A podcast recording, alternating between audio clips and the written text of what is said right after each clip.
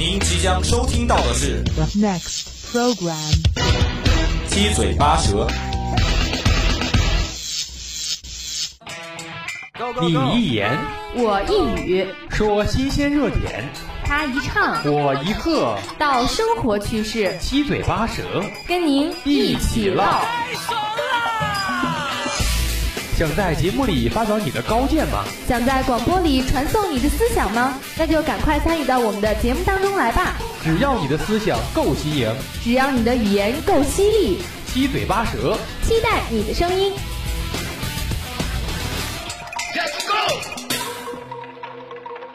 节目观点仅供参考，不代表本台意见。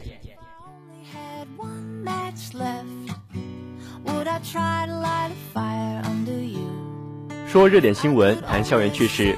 大家好，欢迎在每周五的下午与我们相约在七嘴八舌。我是西川。我是南九，哎呀，终于跟大家又见面了。八个月绝对是我放过最长的假了。而且这也好像是我们第一次正式与各位听众朋友们见面。现在我能体会到当初燕哥激动地站在椅子上的感觉了。哎，等等，你也先下来好吗？抱歉抱歉，确实有点激动。不过也终于轮到我们来统治广播台了。放了八个月假，我可也憋了八个月，这一肚子牢骚可无处安放啊！您先消停消停，可别把刚来的新生给吓跑了。不至于不至于。哎，南九，之前还没发现，你这一坐下，我才发现，你这八个月生活挺滋润啊。这小肚子的肉一层接一层的。看在新生刚来的面子上，我先保持保持我淑女的一面。再说了，在家待了八个月，长点肉不挺正常的吗？正常是正常啊，但没叫你帮我的肉也长了吧？不过也确实，在家待了八个月，这脂肪是一大问题，还有这积攒了八个月的学习问题也让人头疼。没错没错，最近的考试和补考真的是忙得飞起。这八个月假期过得有多快乐，八个月后的我就有多难过。唉，不说了不说了，再说下去我的眼泪就巴巴往下掉了。算了，我们还是一起进入到今天的第一个板块——黄金一百秒。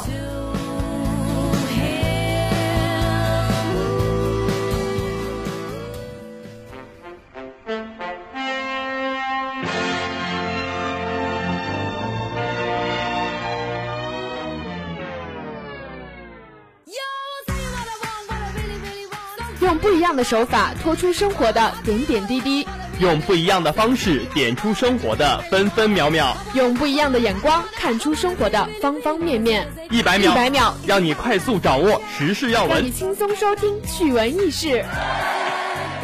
欢迎走进黄金一百秒。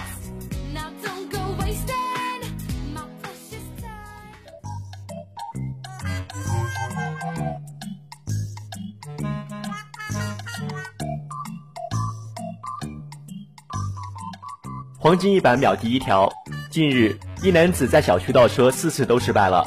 这时，在一旁工作的环卫大姐看不下去了，给男子表演一秒倒车，一盘到位。果然，你大姐还是你大姐。笑话女司机的男司机们，下次也要斟酌了。大姐成功扳回一局。黄金一百秒第二条，近日，黑龙江哈尔滨两位大爷开电动轮椅飙车，上演了一起老年版的《速度与激情》。旁边车辆乘客表示，轮椅开得比小车都快。也许这就是两位大爷开电动轮椅的原因吧。但是在这里，也要提醒各位听众朋友们，行车不规范，亲人两行泪。电动轮椅也一样哦。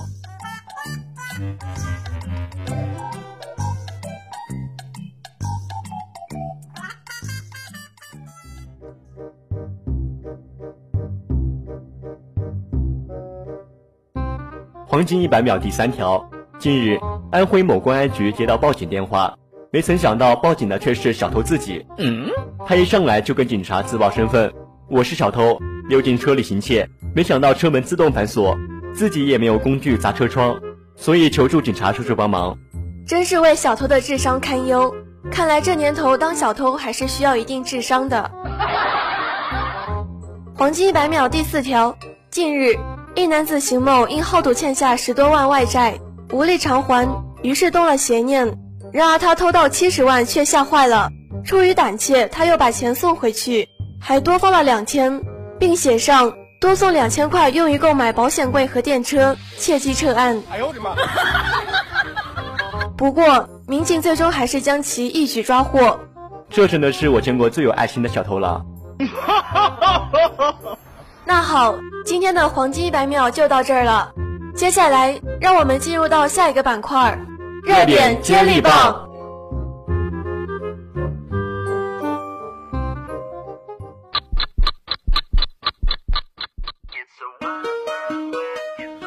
每一周的新鲜话题，对于“吃空饷”这个词，想必人们并不陌生。形象的说，这就叫做站着鸡窝不下蛋。每一周的热点聚焦，有句话叫“朋友多了路好走”嘛，只要你人脉够广，你想干的任何一件事，其实就都成功一半。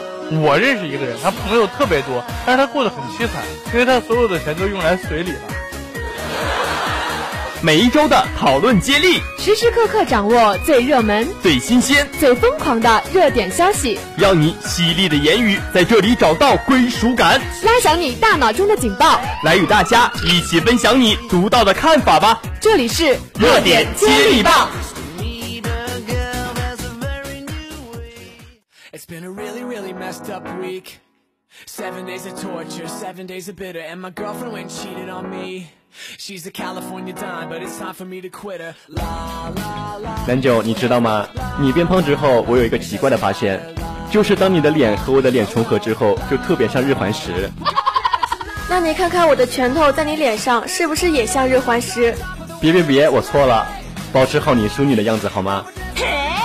你说我胖嘛，也不能完全怪我，毕竟八个月假期都待在家里，躺着躺着这肉就莫名其妙的长出来了，看着这脂肪着实让人苦恼啊。不过也幸好开学了，趁着冬季还没来，赶快减减肥。减肥这方面我也没什么可说的，毕竟我也不需要减肥。但是大家都知道，减肥是一项巨大的工程，很多人往往在减肥过程中会半途而废。其实呢，只要找对方法，减肥也并没有我们想象的那么困难。我就有两条比较简单的减肥建议。第一条，多做运动可以减肥，尤其多做一些有氧运动，像跑步、爬山、爬楼梯、骑单车等。在运动中不仅能促进脂肪的燃烧，同时还能够增加自己的免疫力。第二条就是吃一些可以减肥的食物，比如说菠萝、苹果、白菜、萝卜等，这些食物可以促进肠道蠕动，帮助人们排便，同时又能补充身体营养。难怪你看起来这么瘦。其实我这么瘦是因为我早餐从来不吃，每天一觉睡到十一点。嗯，那你这减肥方式也太不健康了。正确的减肥方式是离不开运动和饮食的。无论是减不减肥，早餐也是非常有必要的。当然，减肥太夸张的行为是不可取的。就比如我之前看到的一条女团的热搜：乘风破浪的姐姐金莎带秤吃饭，金莎吃饭的时候直接掏出一个秤，称那盘小沙拉。其实一开始我都没看出来那是一盘沙拉，我一直以为是一碟榨菜。没错，当时我看到还蛮惊讶的，竟然吃这么少。他对他的饮食要求也太苛刻了吧！我还看到另一条创造营的热搜，他们让一群女孩比谁腰细，他们搞了两盘栏杆，中间的缝越来越小，看谁能从中间穿过去。我就想，练出这么细的腰是有什么用呢？难道是要成团之后一起组队去地铁逃票吗？不过最终还是有一个腰宽十八点五厘米的女孩过去了，我就很奇怪，他们选出一个这么瘦小的女孩干嘛？是要献给金莎吃吗？当然，这只是一个吐槽玩笑，有这些做法也是有一点情有可原的。毕竟她们作为女团嘛，比较注重自己的形象，她们也一直认为瘦即是美。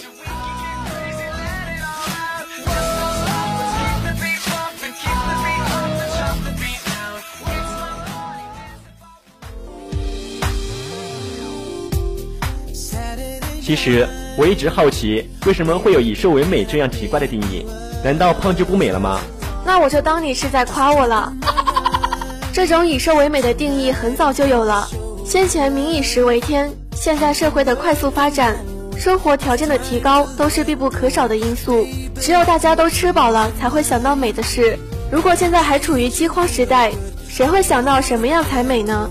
大家的唯一思想都是如何吃饱才对。所以现代社会的繁荣是审美的标准改变的必要物质条件。南九，要是你现在在唐代，你绝对是一个美女。因为众所周知，唐代流行以胖为美，古代四大美女之一的杨贵妃就是其中的代表。那为什么现代社会流行以瘦为美？因为汉代就是一个流行以瘦为美的时代，更确切的说，是一个流行细腰的时代。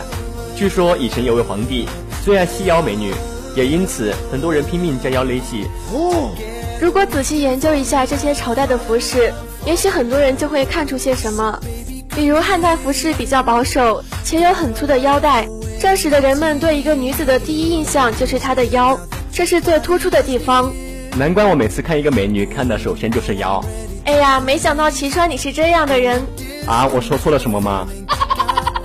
你再对比一下汉代与唐代的服饰，你就会发现，唐代的服饰跟它的年代一样很开放。那时候女子的衣服都以丝织物为主，很薄很细。以唐代的服饰，如果你太瘦的话，整个衣服穿起来就会感觉干瘪。难道这就是大码女装的开创年代吗？不得不说，我已经爱上那个年代了。你是爱上那个大码女装了吧？那个时候的贵族妇女都喜欢穿大码女装。因为她们刚好可以将多余的肉都遮起来，人们看到的就可以是雍容华贵的感觉，所以那个时代就以胖为美了。对于现代繁华的不用说了，这个时代是个大胆与创意的时代，人们的衣服随着经济的增长越来越开放，现在的热裤、超短裙等等都是很流行的服饰。所以在这个时代，人们就流行减肥。如果浑身都是脂肪的话，人们看了就会觉得热。当然，众人的眼光也没有开始变态的认为越瘦越美，太瘦的人还是不被大众认同，还是在中等正好的范围内。人们的要求是瘦的匀称，瘦的到位。其实我就喜欢比较中等的女生。哎，重大消息，齐川开始招亲了，各位符合要求的女生可以来找他哦。停停停，你再说下去我们就要扣工资了。还是回到正题上吧。其实减肥的另一个目的是为了健康。因为随着医学的发展，很多专家研究表明，肥胖使很多疾病有产生的可能。现在很多疾病都是肥胖者的患病率比较高，这也是人们开始减肥的原因。但最终要说的是，我还是认为健康最美。那好，这个话题就聊到这了，我们还是一起进入到下一个板块——校园放大镜。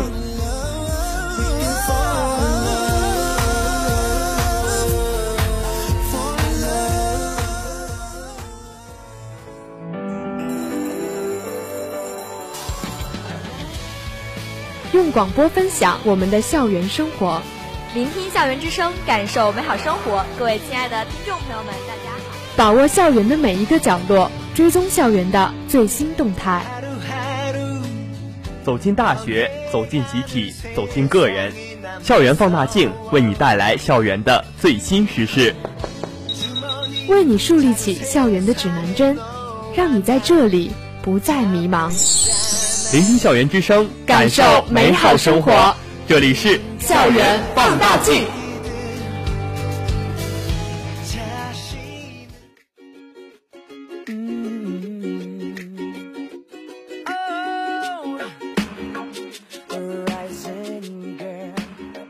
八个月后，这脂肪是一大问题，但我觉得学习的问题才是最大的。没错，疫情期间呢，各大学响应国家号召延长假期。同时秉持停课不停学的态度，采取网上教学。但是大家学的怎么样？大家应该都有数吧？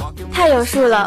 这次网课让我体验到了上课吃东西、上课聊天、上课打游戏、上课上厕所，还有上课出去玩，就是没有体验到上课该干的事儿。这还是我认为的南九同学吗？相信大部分同学的感受都是这样的：没有了老师的监督，就可以为所欲为了。躺着、趴着，一个手机看直播，一个手机打游戏等等，在课堂上做不了的事，现在都可以做了。俗话说得好，天道好轮回，苍天饶过谁？这几天的备考真的是应了那句话：一支笔，一盏灯，一个夜晚，我可以给你创造一个奇迹。所以疫情期间就十分考验个人自制力了。如果想在那个时候认真听讲，就需要比平时在课堂上多几倍的专注。其实还是有很多人保持支持态度。如果不上网课的话，那么这些时间就会荒废了，就是在间接的挥霍金钱啊！你这句话我就不太认同了。如果不是要开学了，我这棋盘店店长的位置就坐稳了。得了吧你！作为学生，我们目前最重要的任务就是学习。自制力强的学生会更容易学到东西。优秀的学生依然优秀，好学生不会因为换了一个学习方式就放弃听课的。而且这本来就是应该上课的时间，不能因为不在学校就荒废了吧？这句话说的没错。在家至于能不能学习，那完全就得看自己了。学校只是提供老师，提供平台。俗话说得好，师傅领进门，修行在个人。在我看来，网课和平时上课也差不了多少。其实大家都知道，在大学，个人的学习完全是靠自己的，老师只是在讲台上把自己该讲的讲完，至于能不能学会，那就不是人家要管的了。另外，上网课也不需要担心旁边人的干扰，只要能做到注意力集中。听明白也是挺容易的，而且一般直播都会有回放，没明白的地方可以再看一遍。没错，这就是网课的优势。但是我还是比较喜欢线下的模式，而且现在也是第二周课程了，我们还是要好好学习，捡下过去漏的东西。毕竟挂科补考的痛苦我太懂了。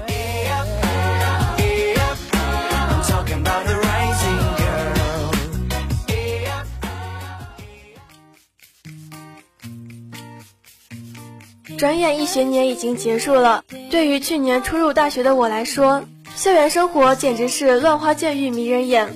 当然，现在也还是，毕竟大二的我才在校园里待过三四个月。其实大二的我跟大一没什么两样，虽然身份变成了学长学姐，但是大一上太过放飞了。新的一年还是要提高自己，做实自己的身份。嗯，大一的小伙伴们也来到了学校，刚步入大学的你们肯定是对什么都是好奇的。去年的我们也是如此，虽然我们只在校园里待过了三四个月，但是对于校园生活我们还是有一定经验的。在开学期间会有很多院级和校级组织纳新，选自己最喜欢的一个两个就好了。并且刚开学会有点不适应，会觉得很忙，但是会忙得充实，争取把每件事做好，做到有收获。当然，最重要的还是学习啦。对学习的最低目标就是不挂科，因为挂科实在是太痛苦了。我已深有体会。作为过来人，建议大家做好时间管理、碎片化时间的利用以及高效率做事。希望你们将会有一个美好的校园生活体验。那好，今天的七嘴八舌就到这了。如果你有什么好的意见或想法，可以拨打我们的热线电话八二三八零零四，也可以添加我们的 QQ 五七八九三幺零零幺。玩新浪微博的朋友，也可以在新浪微博上艾特湖北汽车工业学院校园之声广播台。也可以在微信上搜索“湖北七院校园之声”。如果你还想再听一遍我们的节目，也可以在蜻蜓或者荔枝 FM 上找到我们。这里是七嘴八舌，我是南九，我是喜川，我们下期同一时间不见不散，拜拜。